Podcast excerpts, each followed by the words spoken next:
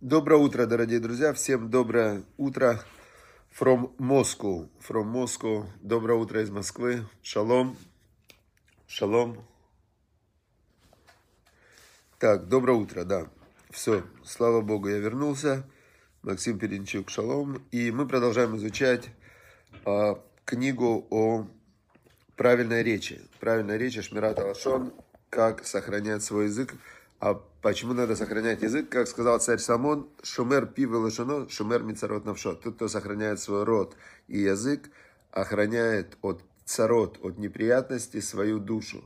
То есть это прямо конкретно главное, что человека ведет по, по жизни, по миру, э, и что дает человеку и добро, и зло, это язык.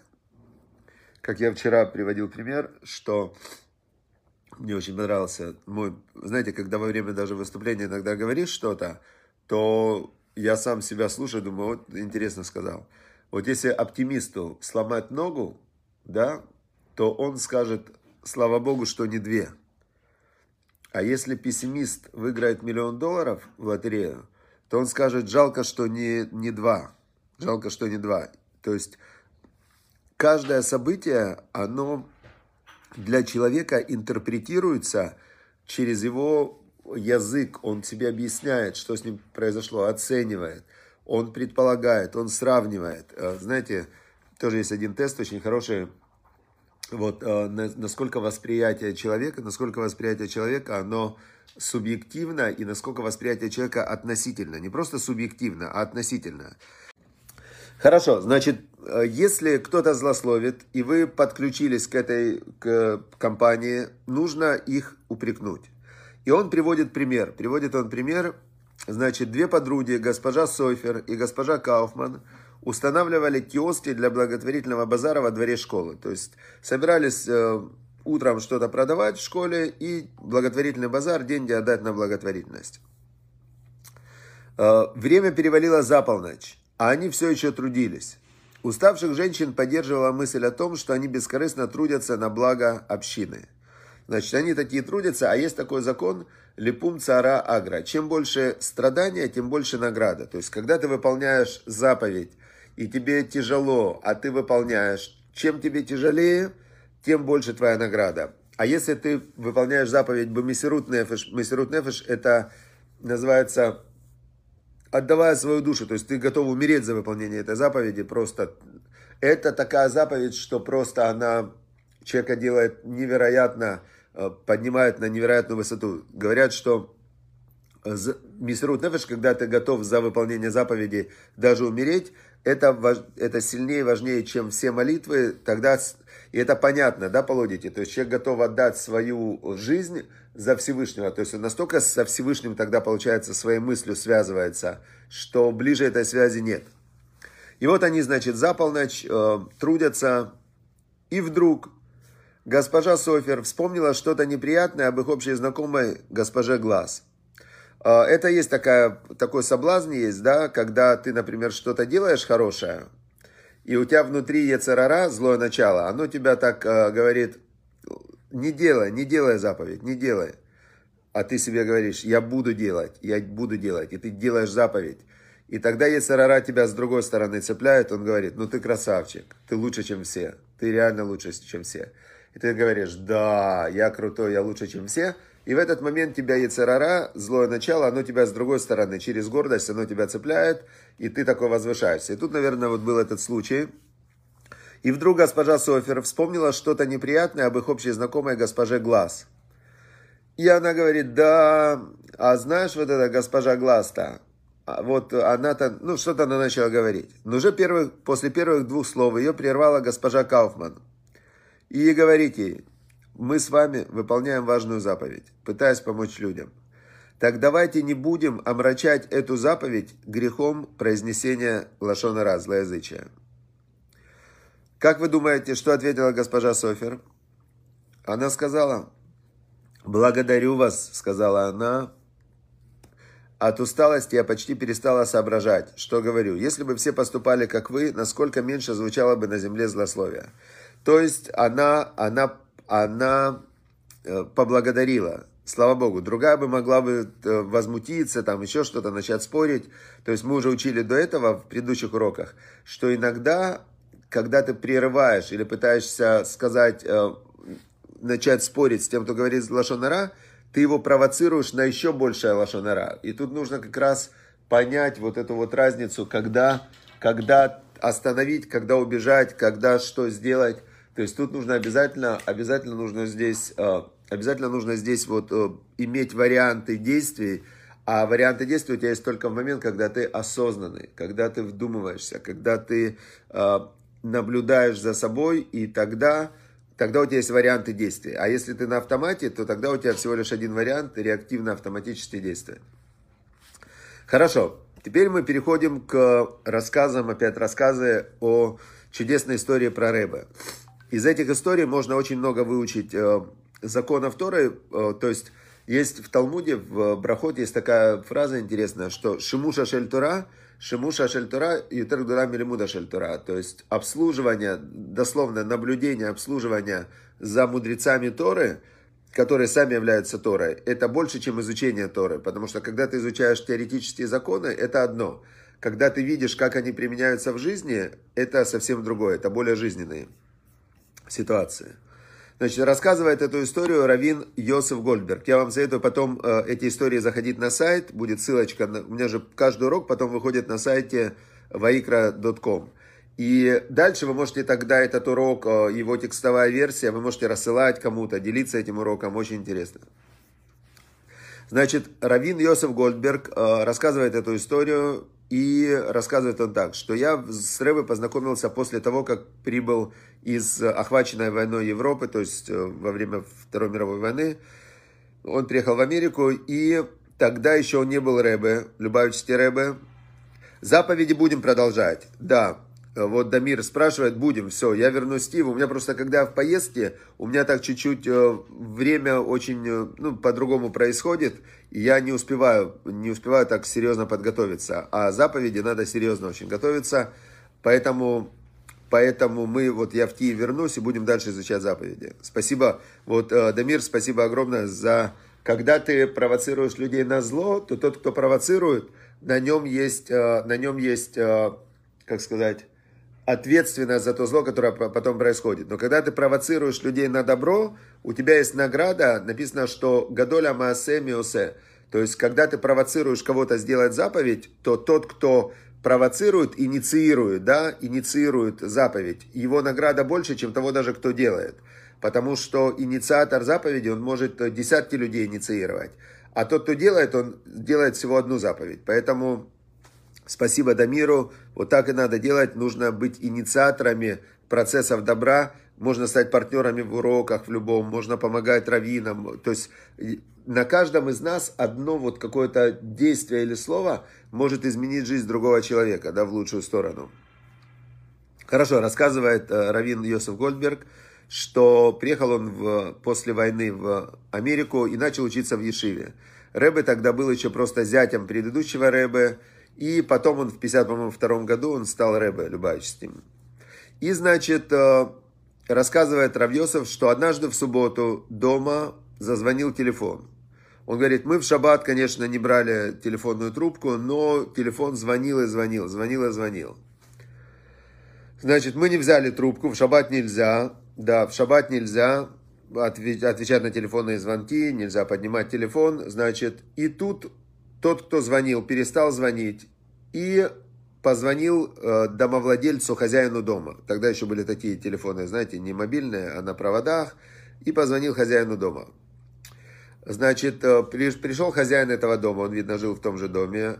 И говорит, вы знаете, звонит, э, звонит ваш родственник, звонит ваш родственник какой-то дальний, и у него сын, что-то с сыном случилось, и он впал в глубокую кому и находится в критическом состоянии.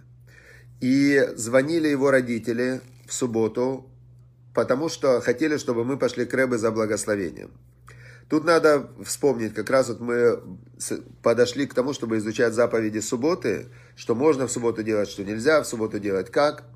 Значит, в субботу нельзя нарушать шаббат, но для спасения жизни можно.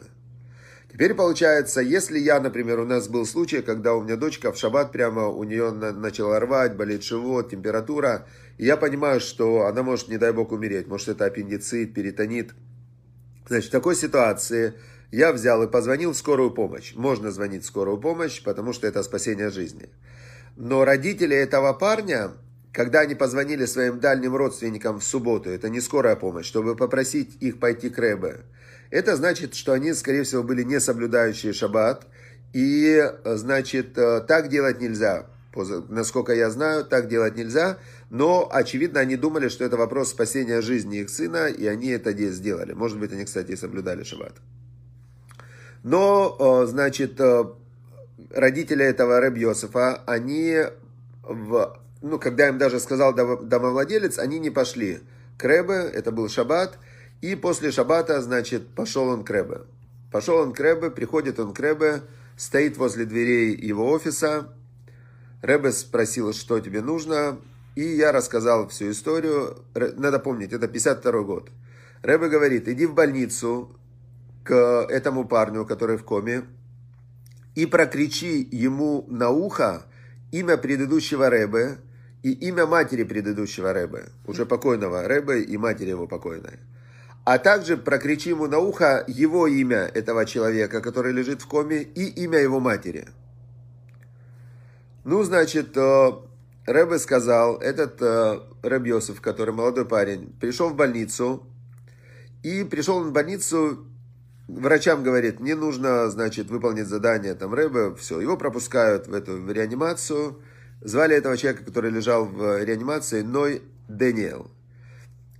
Значит, он говорит, я захожу, он лежит там белый в этой реанимации. Я подхожу к нему, наклоняюсь и в ухо как закричал ему то, что Рэбе сказал. Имя предыдущего Рэбе Йосеф Ицхак. Имя его мамы, не знаю, как его маму звали. Потом этого парня имя Ной и его мамы. Тоже не знаю, как его звали. И что? Вдруг этого парня, он лежал в коме, вдруг его затрясло. Затрясло, и он начал труситься так. Все вокруг были поражены. Но врачи, конечно, они удивились очень сильно, но они сказали его родственникам, что, послушайте, говорит, даже если он выживет, он будет овощем. Всю жизнь он будет как овощ в вегетативном состоянии. Я э, пошел к Рэбе. Рэбе говорит, врачи должны лечить. У врачей есть, э, у, у врачей есть э, задание одно – лечить. Какой будет результат, это зависит уже от Всевышнего. Все, врачи не могут сказать, какой будет результат.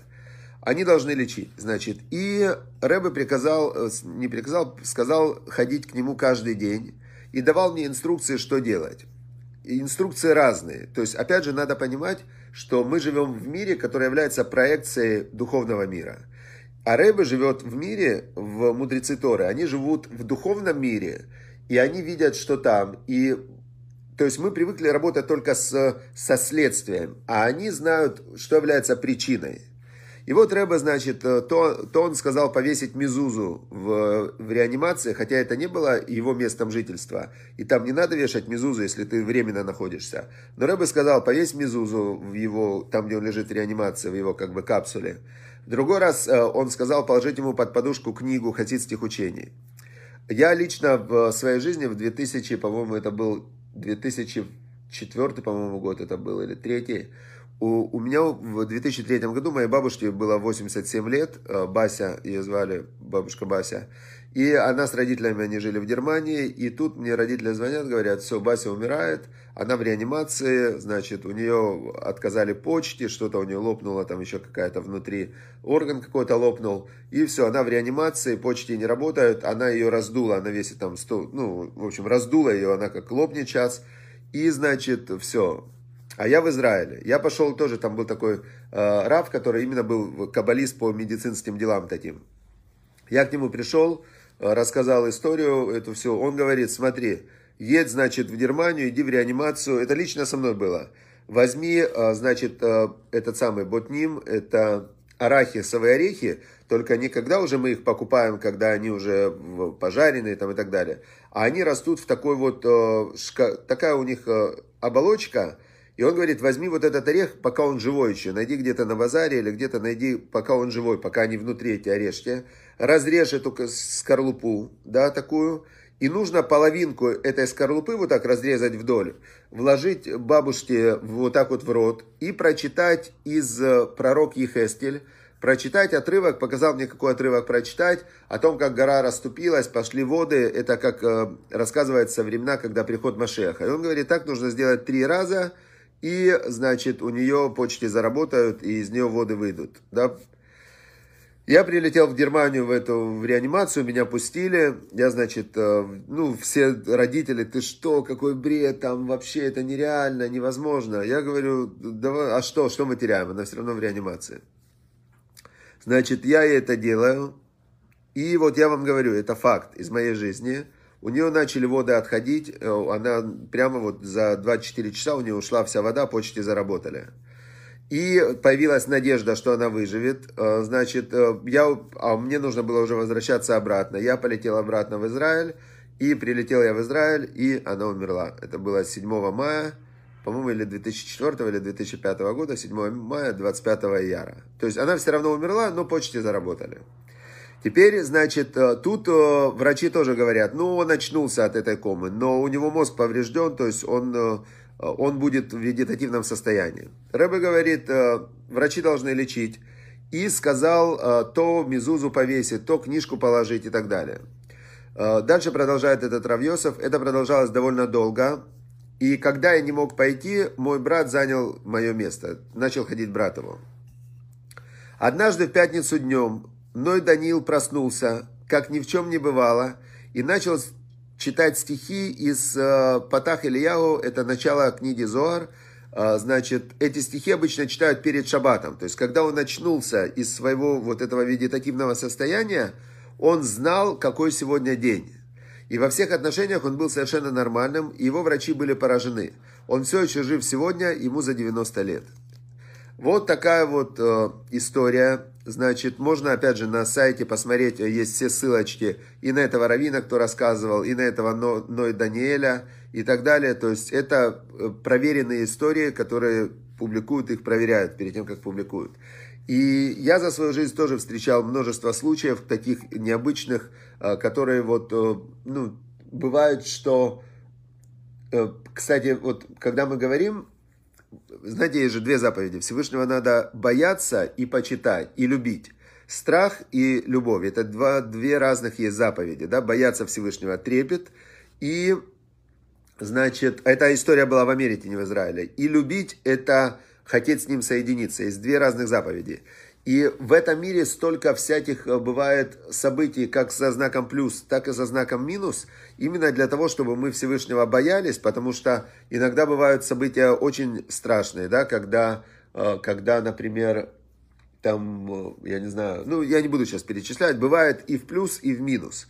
И мы понимаем, что вот когда мы думаем, что мы знаем, будет привычно, вот единственное, что можно точно сказать, что привычно не будет. Привычно не будет жизнь мы должны понимать, что она, ну, она не, это не механика. Все равно есть Бог, есть Всевышний, есть, а, есть, а, понятное дело, есть законы. Но человек, а, я последний пример приведу, приведу последний пример – в общем, не буду, ладно, урок закончил. Мы живем в мире свободного выбора. То есть у нас есть, вокруг каждого из нас есть люди, и мы никогда не знаем, какой у них будет выбор. Внутри нас есть всегда возможность выбрать как со знаком плюс и полностью изменить свою жизнь, так и со знаком минус. Поэтому, поэтому в этом заключается жизнь человека. Все, всем удачи, успехов, чтобы мы выбирали всегда двигаться в сторону Всевышнего – как э, говорил царь Соломон, Шлома Мелах, он говорил в Мишле, в притчах, чтобы коль драхехадеhu, на всех своих путях познавай Всевышнего, в уя ашер архатеха, и он выпрямит все твои дорожки.